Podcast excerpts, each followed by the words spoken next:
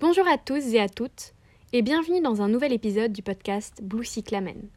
J'espère que vous allez bien. Aujourd'hui, on se retrouve pour parler d'un sujet qui est très important pour moi faire confiance. À cause de la maladie, on perd beaucoup confiance en soi. Et pour en guérir, il faut apprendre à faire confiance et à se faire confiance. Je sais que c'est plus facile à dire qu'à faire, tout est toujours plus facile à dire qu'à faire. Mais j'essaie de vous partager des choses que j'ai été capable de réussir, ou du moins d'essayer, alors vous en êtes capable, vous aussi.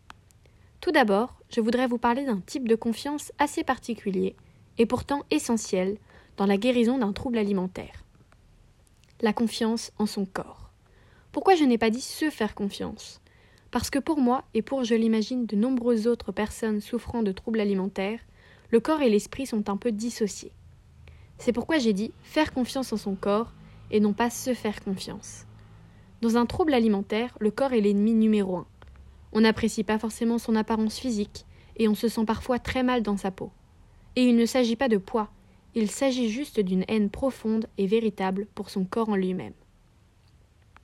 Au début de ma maladie, je faisais énormément de sport. De la course à pied, du fitness, du crossfit, du yoga, n'importe quoi qui puisse me donner la sensation d'être toujours en vie mais mon corps, lui, était épuisé, et parfois je n'arrivais pas à faire telle ou telle séance de sport, car j'étais bien trop fatiguée. Au lieu de détester mon corps pour n'être qu'un incapable, j'aurais tellement dû lui faire confiance. Et oui, faire confiance à son corps, c'est très difficile. Mais votre corps sait ce qu'il veut, et surtout, il sait ce qu'il fait. S'il est fatigué, il faut l'écouter. Il n'y a aucune honte à ne pas se sentir capable de faire du sport, à vouloir dormir, à se reposer. S'il a froid, il faut l'écouter. Il envoie peut-être des signaux pour dire qu'il est en danger. Si vous avez perdu vos règles, que vous avez des acouphènes, des palpitations cardiaques ou une tension basse, tout ceci sont des signes que vous envoie votre corps. Et votre corps, c'est vous-même, même si parfois c'est très dur à réaliser. Je dis que c'est dur à réaliser parce que dans mon cas, j'avais l'ultime conviction que mon corps, ce n'était pas moi. Mes pensées étaient moi, pas mon corps. Je n'étais qu'un cerveau, rempli de pensées bouillonnantes, mais pas ce corps si fragile. Si mes pensées n'avaient pas faim, alors c'était que je n'avais pas faim. À aucun moment je n'ai écouté ce corps, mon corps qui criait pour sa survie. Votre corps, c'est votre allié, c'est votre compagnon de route pour le restant de votre vie. Il faut lui faire confiance, il faut l'écouter, et puis l'aimer, même si maintenant c'est encore trop difficile. C'est grâce à votre corps que vous pouvez bouger, que vous pouvez voir des amis, que vous pouvez voyager, que vous pouvez étudier, c'est grâce à lui. Et malgré tout ce que vous lui avez fait endurer, votre corps sera toujours de votre côté. Il faut penser à lui comme votre meilleur ami, un ami qui ne veut ni vous trahir, ni vous nuire. S'il ne fait pas comme vous le voulez, ce n'est pas pour être contre vous, mais au contraire, c'est pour être avec vous. Dans cette partie, je voulais aussi vous parler un petit peu du poids de forme, une idée un peu abstraite et pourtant essentielle à comprendre. Le poids de forme, ce n'est ni un IMC, ni une apparence physique. Si le poids ou votre corps se sent bien. Dit comme ça, ça ne vous donne pas envie? Le poids où vous serez bien Pourquoi courir après un poids, une silhouette rêvée, quand devant nous il y a le poids du bien-être? Alors dit comme ça, j'ai l'impression de vous vendre du rêve, et c'est toujours plus facile à dire qu'à faire, mais si je vous dis ça, c'est parce que je commence petit à petit à avoir confiance. Confiance en mon corps et en ce fameux poids de forme. Je voulais aussi vous parler d'une autre sorte de confiance, qui est tout aussi importante dans la guérison des troubles alimentaires c'est la confiance en ses capacités. Vous en êtes capable. Répétez-le avec moi, vous en êtes capable. Je croyais que tout était foutu, et j'avais arrêté d'y croire. Mais puis j'en ai été capable. À cause de mon hyperactivité, j'avais des tonnes et des tonnes de projets que je ne finissais jamais. Je me donnais des tas et des tas d'objectifs, et puis je ne les atteignais pas. Mais c'est pas grave, ce n'est pas grave. Donnez-vous des petits projets, lancez-vous des petits objectifs et puis vous êtes capable de faire le reste. Si le projet est encore trop gros, pas d'inquiétude. Lancez-vous des encore plus petits projets. Au fur et à mesure du temps, vous verrez que vous en êtes capable. Par exemple, arrivé à la clinique, j'avais pour objectif d'écrire un livre, de faire une BD, de me créer un compte Etsy et de lancer ma, ma marque de tote bag personnalisée. Finalement, je n'ai rien fait de tout ça. Mais qu'est-ce que j'ai fait à la place? Au lieu de perdre confiance en mes capacités, je me suis donné des projets plus réalisables. J'ai écrit une nouvelle, fait deux pages d'une short story en BD, offert des tote bags à mes amis de la clinique, et puis je me suis senti bien. car j'avais réussi à accomplir quelque chose. Vous en êtes capable, vous aussi. Lancez-vous des petits défis, des défis atteignables.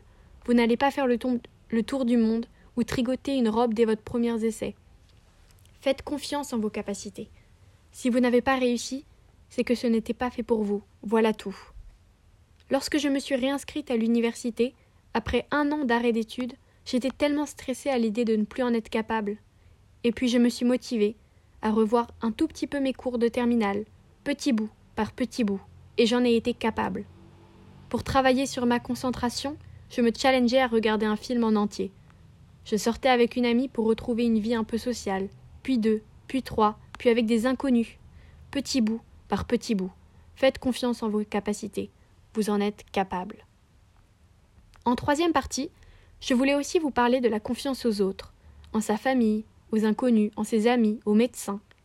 J'ai une anecdote à raconter qui pour moi est assez drôle maintenant, mais qui n'était pas drôle du tout à l'époque. C'était au début de l'année, lorsque j'étais encore à la clinique, on m'a annoncé qu'il y aurait un nouveau cuisinier. J'étais tellement terrorisée et paranoïaque que je pensais qu'il rajoutait des choses dans mon assiette. La nutritionniste m'a affirmé qu'il devait suivre le même protocole que l'ancien cuisinier et qu'il n'y avait pas de quoi faire une crise de panique. Mais moi, je ne pouvais pas me démentir de l'idée que je ne pouvais pas faire confiance aux autres. Et pourtant, les médecins, la famille, les amis, vos proches, tels qu'ils soient, sont là en premier lieu pour vous aider et pour vous soutenir. Il faut leur faire confiance. Quand je suis sortie de la clinique, les repas étaient préparés par mon père, et il fallait toujours que je me retrouve dans la cuisine pour, pour vérifier ce qu'il cuisinait. Je ne lui faisais pas confiance. Et pourtant, rien de ce que j'aurais pu manger n'aurait pu me tuer, car il ne cherchait pas à m'empoisonner, mais juste à me nourrir. Même si à cette époque, tout ce que je mangeais ressemblait à du poison. Tout ça pour dire qu'il faut faire confiance à vos proches. Ils ne veulent pas du mal, ils veulent juste nous aider, même si parfois c'est très maladroit. Enfin, en dernière partie, il faut faire confiance au temps qui passe. Je sais que quand on est plongé au milieu d'une maladie, on n'arrive pas à penser au mois suivant, à la semaine suivante, ou même au lendemain matin. On vit un peu au jour le jour, et c'est très dur de faire confiance au temps qui passe. Mais il faut lui faire confiance. La guérison est longue, mais elle existe. Parfois ça peut prendre quelques mois, et parfois des années, mais dans tous les cas, si vous y croyez, vous y arriverez. Il y a encore huit mois, j'étais dans une clinique avec une sonde, et maintenant je sors spontanément avec des amis, sans me stresser d'un potentiel repas avec elles. Il faut faire confiance au temps qui passe. Je ne pourrais pas vous dire combien de temps cela peut durer, car ça dépend de chacun, mais je peux vous affirmer que si vous essayez, petit à petit, sans paniquer des retours en arrière, des grandes avancées, vous pouvez y arriver. Dans le dernier podcast, je vous disais que le matin était une période très difficile pour moi, car habituellement je faisais une crise. Et ce matin même, je suis restée dans mon lit à écrire des idées de podcast, sans faire de crise. Vous voyez, le temps passe et jour après jour, des progrès apparaissent. Vous pensez que la restriction ou la compulsion durera éternellement, mais c'est faux. Vous pouvez y arriver, je vous le promets. Faites confiance à votre corps, aux autres, au temps, en vos capacités. Faites-vous confiance tout simplement car vous êtes une personne courageuse, forte et déterminée. Si vous écoutez ce podcast, c'est que vous essayez de vous battre, que vous avez la volonté d'aller mieux. Voilà, je vous dis au revoir, prenez soin de vous et je crois en vous. J'ai confiance en vous.